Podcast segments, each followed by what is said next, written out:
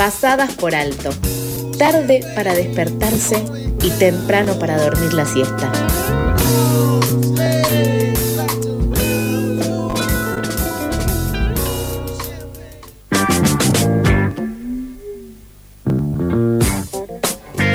8 y 29, en el aire de FM La Tribu seguimos con Pasadas por Alto. Y el pasado domingo 15, en horas de la noche, Radio Presente, la radio del ex centro clandestino de detención, tortura exterminio Olimpo, Olimpio, sufrió un acto de vandalización. Trabajadores del predio se encontraron el lunes por la mañana que personas sin identificar habían descargado los matafuegos sobre los equipos de transmisión, computadoras y micrófonos de la radio. Para poder profundizar más en este tema, estamos en comunicación con Oscar Spumps, miembro de la Asamblea de Radio Presente y parte del programa Rayuela, que se emite en la misma señal. Ya te pido perdón por el apellido. Eh, ¿cómo, ¿Cómo se dice tu apellido?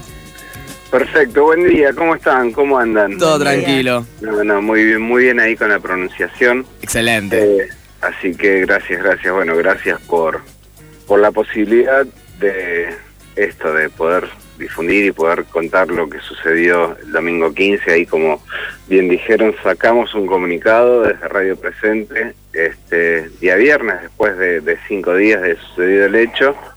Eh, el lunes a la mañana, cuando llega gente al espacio, el ex Olimpo se encuentra con que las luces de la radio estaban prendidas. O sea, cuando el domingo es un día que no hay programación, entonces la radio queda cerrada, todo con todas las luces apagadas y, bueno, se encuentran con que habían entrado a la radio por una de las ventanas y habían descargado, como dice el comunicado, el, el contenido matafuegos en todo el estudio y afectando todo, todos los equipos. Eh, la verdad que es una, una situación eh, choqueante, digamos, ¿no? Porque nos, nos sorprende, nos sorprende la situación, nos sorprende, digo, porque eh, porque vandalizaron la radio, que es la voz del ex Olimpo, que es un ex centro clandestino de, detención que está en el barrio de Floresta. Es un centro clandestino que funcionó entre agosto del 78 y enero del 79, pero que venía a cargo de la policía desde hace muchísimo tiempo atrás y que siguió en manos de la policía hasta principios de los 2000 cuando las asambleas barriales de acá de la, de la zona, el territorio, más organizaciones culturales y políticas empiezan a abrazar y empiezan a escrachar el lugar y se termina recuperando para los vecinos y vecinas y convirtiéndose así en un espacio para la memoria. El espacio para la memoria es toda la manzana, es todo el predio. Dentro de ese predio se conserva lo que es el sitio histórico, que es el lugar donde estaban las eh, la celda donde traían a, los prisioneros, a los compañeros y compañeras, y esa parte es testimonio vivo de esa historia. Esa parte del predio, es, o sea, el sitio también fue vandalizado, forzaron una de las ventanas de la parte de atrás, ingresaron con también con matafuegos haciendo la descarga de los matafuegos sobre el piso del lugar. Esto evidencia un, estado de vulnerabilidad del lugar respecto a los cuidados que debe tener el Estado con esto. Si bien hay guardia de la Policía Federal las 24 horas, eh, no, no se vio reflejada, digamos, la, la seguridad que, que, debería haber tenido lugar eh, por parte de la Policía Federal en, esta ocasión. Sí, además es un, es un acto que, que significa mucho, ¿no? Que como que está diciendo mucho al vandalizar y entrar justamente a esta radio, a este lugar y vandalizar de esa forma, como vos decías, ¿no? Como la voz, es como el corazón ahí que, que, que muestra, que habla, que transmite, que sigue recordando. Y vandalizarlo de esa forma, no sé si estaban conscientes o no, eh, pero es un acto que significa mucho, que es muy violento. Quería saber si hicieron alguna denuncia, si tuvieron alguna ayuda de, alguna parte. Eh, sí, voy un poquito, antes de, hablar de la denuncia, voy un poquito a esto que decías de la vandalización. Eh, la verdad que sí, que es un, un mensaje. Es un mensaje, no, no podemos determinar qué tipo de mensaje. Y hay un mensaje de odio, un lado, es muy posible que tenga que ver con con este con este bombardeo mediático de odio permanente que eh, que absorbe la sociedad y de alguna forma termina teniendo este tipo de eh, de efectos. Eh, por un lado eso, o por otro lado el, mismo desconocimiento que puede tener la gente de, o sea, de quienes hicieron esto, ¿no? Ese mismo desconocimiento de, de no tener conciencia de lo que estás haciendo, el lugar en el que lo estás haciendo. Eh, no, no es que vandalizaste, no digo que esté bien vandalizar, pero no, no es que vandalizaste, no sé, el portón de un garage del, de frente de tu casa y... Mm no sé, hiciste algo con eso. Sí, no es simplemente una travesura. Exactamente, entonces eh, es preocupante eso.